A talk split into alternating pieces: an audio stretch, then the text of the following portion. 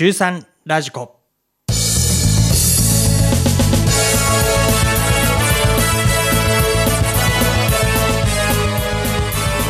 中学3年生の皆さん、お元気ですか？中3ラジコ8月第4週目の放送をお届けします。夏休みが始まったと思っていたら、もう夏休みが終わりになる。へへへ。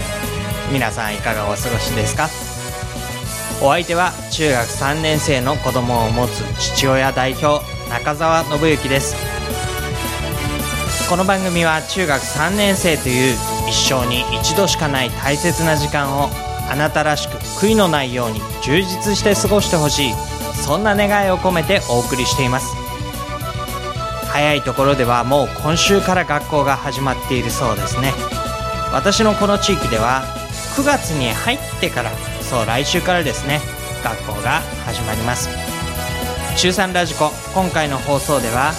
2学期を有意義に過ごす方法をお教えします。行事もたくさん勉強もいよいよ受験が近づいてくる。そんな2学期ぼんやり過ごしているとあっという間に終わってしまいそうです。1週間ずつ目標や計画を立てて過ごしていきましょう。今日はその方法をお伝えしていきます。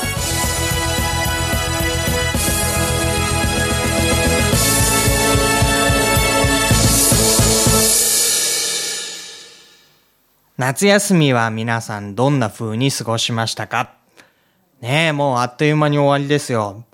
まあ楽しいこともたくさんあったと思います。嫌だったこともあったかもしれませんね。計画したことは全部終わりましたか？楽しみにしていたことは本当に楽しかったですか？思いがけないことがあってびっくりしたこともあったでしょうか？私にとっては振り返ってみると前半はどうだったかな？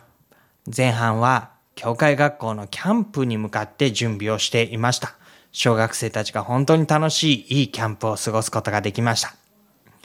中盤はというと、私が少しお休みをもらってですね、家族と一緒に時間を過ごしました。その時期に高校の見学にも行ってきたんですね。その話はまた今度したいと思っています。後半はというと、え、教会のお祭りのために準備をしました。まあ、しましたって言っていますけども、今、真っ最中で、今度の土曜日、明日、明後日かな、が、え、実際のお祭りになります。まあ、これも楽しみですね。こうやって、前半はこうだった。中盤はこうだった。この時期はこういう風にした。っていう風に振り返ると、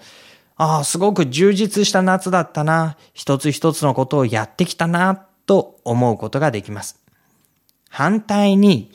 あれ、前半何したんだっけな？後半何したんだっけな？というふうなことだと、まあ、実際にはいろんなことをしてきたはずなんですけれども、これをしたという夏休みに言いにくいですよね。そういうふうに考えてみると、これから迎える2学期、ぜひ1週間1週間、今週はこういう1週間、来週はこういう一週間という感じでテーマを持っていると充実した2学期になるように思います。それぞれの週のこれをやる、あれをやるっていうことをはっきりさせること。そして振り返りながら今週はこういう週だった。ああいう週だった。そんな振り返りができるような1週間1週間を過ごしていくといいんだろうと思います。そのための方法をいくつかお知らせしたいと思っているんです。一つはですね、うんと、カレンダーを2種類用意するところから始めましょう。カレンダーを2種類用意する。一つは、まあ、手帳なんかでもいいんですけれども、一つはですね、1ヶ月が一目で見てわかるカレンダーですね。1日から30日、31日までが週ごとに並んでいる、そういう、いわゆるよく見るカレンダーです。で、このカレンダーには予定を書いていきます。行事とか、この日にこの予定があるとか、この日にテストがあるとか、そういうふうな予定を一目で見てわかるためのカレンダーです。もう一つは、というと、今度はもう少し細かい1週間が一目でわかるカレンダー。月曜日からあるいは日曜日から始まって土曜日、日曜日で終わるカレンダーです。多分一日一日に朝の何時からかこう夜の何時までメモリが振ってあって予定を書き入れるようなカレンダーになっています。これを、えー、実際の時間の使い方ということを計画するためのカレンダーにするんですね。で、実際にどんな風にするのか。まあ、まずカレンダーを用意してください。これはね、インターネットでもダウンロードができます。えっ、ー、と、サイトの方に、私はこういうところでプリントアウトしますよという、そのサイトを紹介しておきますね。1ヶ月分のカレンダーも、えー、1週間分のカレンダーも、どっちもあると思います。で、2種類のカレンダーを用意しましたら、次にするのは実際の計画を立てるという話です。えっ、とね、日曜日の夜がいいんじゃないかと私は思っているんですが、もしかしたらある人にとっては土曜の夜がいいかもしれません。その時に、次の週の計画を立てるんですね。実際には、あの、一週間を見渡せるカレンダーを持ってきまして、そして、日曜日からあるいは月曜日からの時間を埋めていきます。学校に行ってる時間は学校、塾に行ってる時間は塾、遊びに行っている時間は遊びに行っている。で、ここで宿題をやるとかですね、えー、ゲームをやるとかですね、えー、家の手伝いをするとか、そういうふうにしてこう時間を四角く囲って確保していきます。どんなことをしなければいけないかなと考えながらえ、そのマス目を埋めていってください。ね、そういう中でおそらく、あ、今週は例えば中間試験に向かって勉強する一週間なんだなとか、今週は体育祭の練習で朝早く行って、終わったら公園で練習をするそういう一週間なんだなとか、今週はテストが終わったからのんびり遊べる一週間だなとか、その一週間のこういう風になりそうだなっていうのが分かってくると思うんですね。今週は平凡な一週間だなっていう週もあるかもしれません。で、そういう風にして一週間ごとにこの週はこういう一週間っていうテーマを見つけたら、それをね、えー、書いておいたらいいと思います。この一週間はテスト勉強の一週間とかね、遊びまくる一週間とかね、DVD を見まくる一週間とか、そういうね、テーマをつけたらいいと思います。で、どの一週間も、できればですね、半日ぐらいどこかで余裕を確保しておくといいというふうによく言われます。それはね、やり残していったことをやる時間であったり、まあ思いがけずにね、えー、変な用事が入って自分が予定してたことができなくなったりするわけですよ。そうするとね、そこでやるはずだった部分をここでやることができるようにっていうふうにして余裕の部分ですね、えー、持っておくといいというふうによく言われます。で、もし余裕を取っておいて、でもね、実際にはそれを使わないっていうことがあったとしたら、それはいいんです。その時間は自分に与えられた自由な時間として大いに使ってもらって構いません。えー、そんなことで、えー、自由な時間を使っていくことができますよね。はい。で、えーと、実際にですね、おごめんなさい、パチンって言った。えー、実際にその予定や計画を見ながら、一日一日を過ごしていってほしいと思います。朝にその予定表を見て、今日は午前中学校に行って、帰ってきたら、えー、このテレビを見て、そしてゲームをやって、漢字の宿題の残りをやって、塾に行って、そういうふうにですね、だいたい一日の歩みをこう頭の中で思い描いて一日を始める。そして一日の終わり、寝る前にですね、その予定表をもう一回見て、あ、これはやった。これはできた。まあ、できたらこうチェックとかね、えー、蛍光ペンでピーと色を引いたりして、あよくやってるなっていうことを実感してほしいと思います。そうやって一日一日を振り返り、で、あ、だいたい明日はこういう日になるんだなって思いながら休んでほしいんです。そして一週間7日間歩み終わった時に、また、例えば次の日曜日の夜になりますよね。そしたら、新しい週間の予定を立てるんですけれども、これまで一週間の予定をちゃんと振り返って、できたこと、終わったこと、まだ済んでいないこと、そういったことを確認した上で、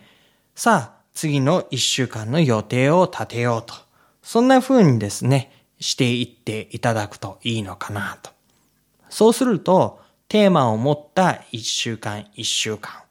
で、それをやってきたという実感。そういったことをこう自分の中に持つことができると思います。でね、これはね、もう一ついいところがあって、この予定を立てて、その通りにやっているとですね、親にも、まあ、そのことをね、言うことができるんですよ。大抵の場合、親っていうのは、ゲームをしてたり、テレビを見てたりですね、携帯をいじってたりすると、そのことが目について、勉強したの？ほら、勉強しなくちゃって言いたくなるものなんですね。で、まあ、みんなにしてみればね、ちゃんとやってて、たまたまゲームしてる時に、そのことを見つけられて、何ゲームなんかやってんの？勉強しなさいって言われると、すごく頭に来ると思うんですよ。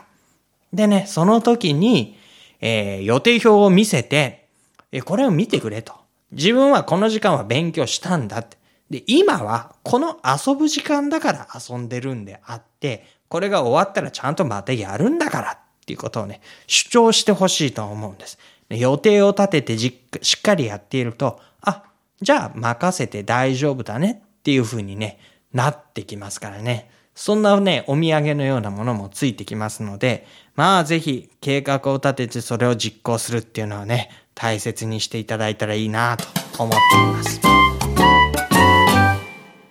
はい。では次のコーナーでは街で見かけた中学3年生ということでお話をしましょう。まあいろんなところにいろんな中学3年生がいるものですけれども、目についた話題になった中学3年生のことをお話しします。え今日ご紹介するのは実際には今は高校3年生の方です。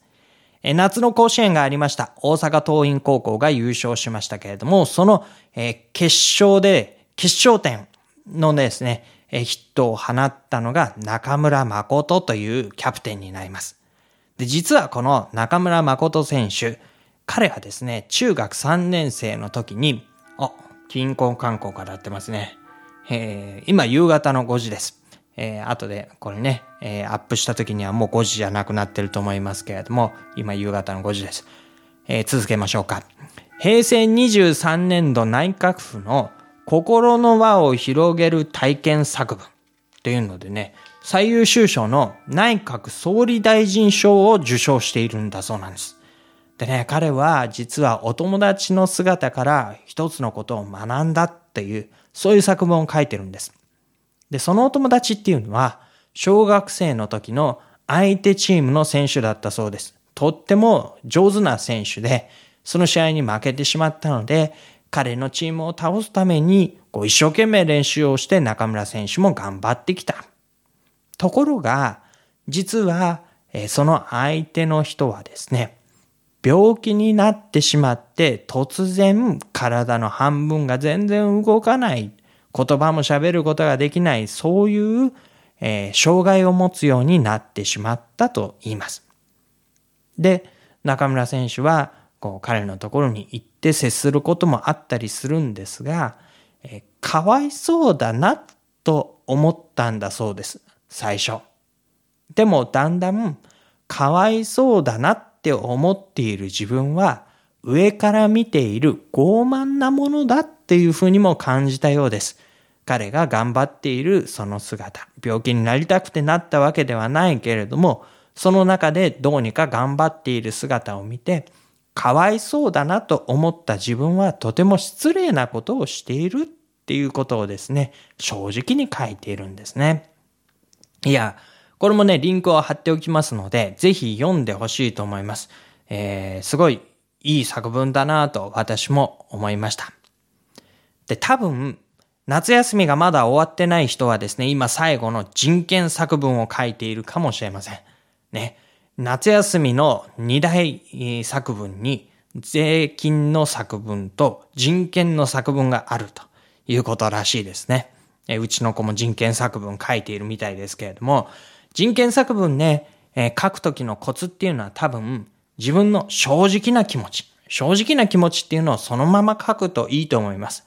ね、えー、自分が相手のことを悪く思ってしまった気持ちとか、意地悪い気持ちとか、自分でも嫌だなと思う感じのことを正直に書いてたらいいと思います。それと、そこからちょっとこう立場を変えて、相手の立場に立つとどんな風な思いになるのかな。相手の立場になるとっていう部分をね、またそこはちょっと考えてみて書いていくといい作文になるんじゃないかなと思っていますので、えー、ぜひ頑張ってください。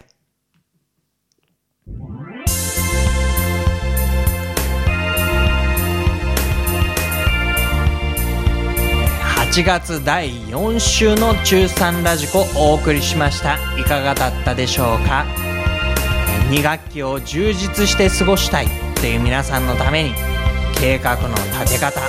振り返りの仕方などをお伝えしてきました。是非いい毎日を過ごしてくださいね。毎週木曜日か金曜日には中3ラジコを聞く時間も取っておいてほしいと思います。役に立つ情報ホッとできる話題お届けできるように頑張ります。お届けしたのは中澤信之でした。来週をまたお楽しみに。